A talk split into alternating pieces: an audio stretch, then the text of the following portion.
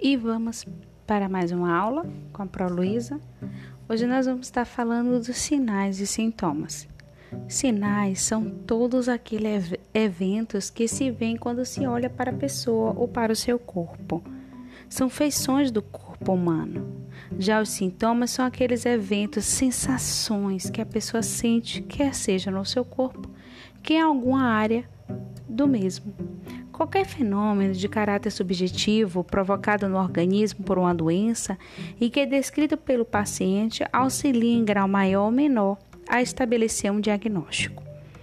Para identificar uma doença, há que conhecer os seus sinais e sintomas, e tem de se ter um bom conhecimento acerca disso, para se conseguir determinar exatamente qual é a doença existente uma vez que muitas doenças têm sinais e sintomas comuns e ou idênticos. Muitos dos sinais e sintomas apenas indicam um mau funcionamento do corpo. A solução é descobrir o que leva o corpo a ter um mau funcionamento e corrigi-la. Os sinais e sintomas de patologias mais comuns de acordo ao sistema cometido. Então agora vocês vão parar, ler e depois pesquisar. A PRO não quer uma pesquisa grande, com todo é, as, é, as definições. Ela só quer saber o que significa o básico. Taquicardia é o aumento de quê?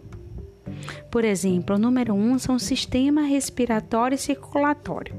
Neles nós temos ataque cardíaco, bradicardia, palpitação, sopro cardíaco, sangramento nasal, hemoptise, tosse, dispneia, ortopneia, trepopneia, estridor, sibilo, respiração de Cheyne-Stokes, hiperventilação, respiração pela boca não precisa de definição.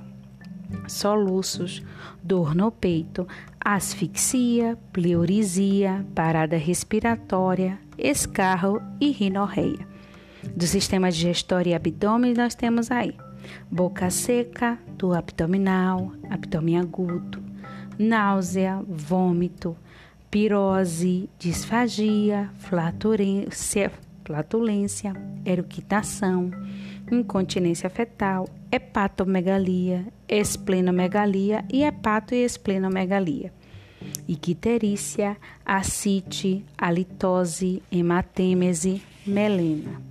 Da pele e do tecido subcutâneo, nós temos hipoestesia, parestesia, hiperestesia, raste cutâneo, exantema, cianose, palidez, eritema, petequia, descamação, induração, cacifo, hipocratismo digital, prurido.